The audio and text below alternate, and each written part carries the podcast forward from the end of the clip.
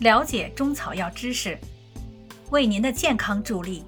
欢迎收听中药基本理论知识相关中草药单方讲解，在专辑《听听那些中草药》中。喜欢的听众欢迎收藏，方便您随时查阅。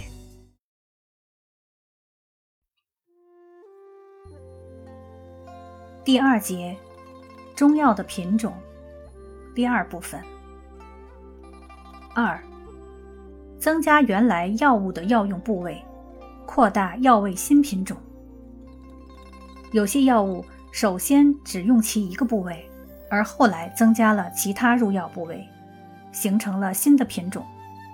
如瓜蒌，在《神农本草》中只有瓜蒌根，即天花粉；到了《名医别录》又增加了瓜蒌实。后世进一步。又根据瓜蒌实的药用部位的不同，以及其功效亦不尽相同，而将其分为全瓜蒌、瓜蒌子、瓜蒌壳等多个品种。又如，在《名医别录》有忍冬藤一药，当时只用其藤茎，后世进而用其花，到了清明时代，主要用其花，因而金银花就成了新增品种。最典型的要算莲了，在《神农本草经》中只有莲实，即莲子；到了《名医别录》又增加了藕节，后世进而扩大到莲须、莲心、莲蕊、荷叶、荷梗、荷蒂等共十五个部位入药，增加到了十五个品种。三，从正种的副药中和多来源药物中。独立成为新的品种，在古代本草中，往往把新发现的形态或药效相近的药物附在原有药物之后，称为副药。如在宋代《本草图经》的贝母药图中，就附有葫芦科的土贝母，因其根与贝母相近，但其主要功效不尽相同。近代已把它作为土贝母单列为新的品种。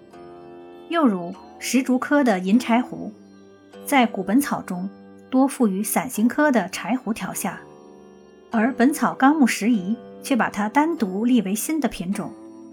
从副药发展新品种，还有一种方式，即通过不同的炮制方法来实现。如《神农本草》的干姜，后世分出了生姜、炮姜、姜皮等，从多来源的药物中分裂。也是发展新品种的途径之一。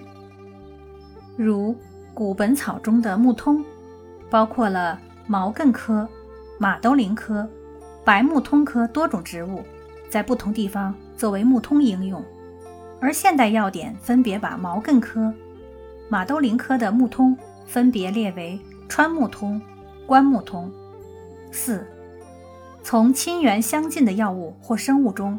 分裂或寻找新的品种，在古代本草中，往往把亲缘相近的物种当作一种药物论述。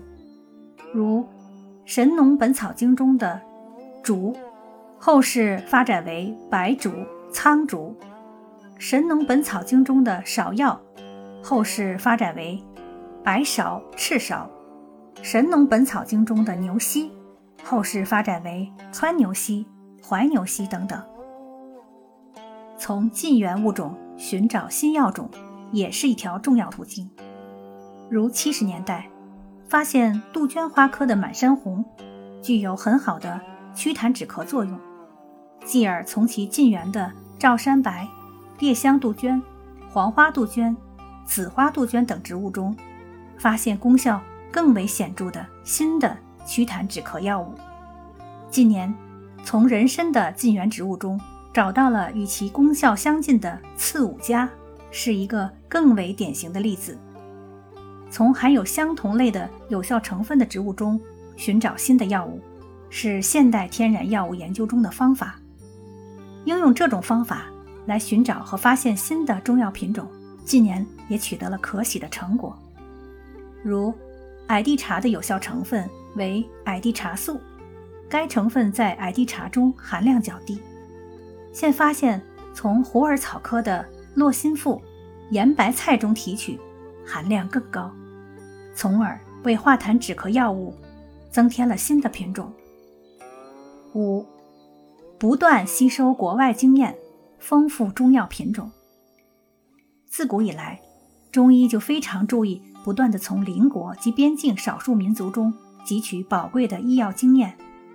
古代本草中，凡冠有“番”“胡”字样的药物，多是从当时的国外传来的。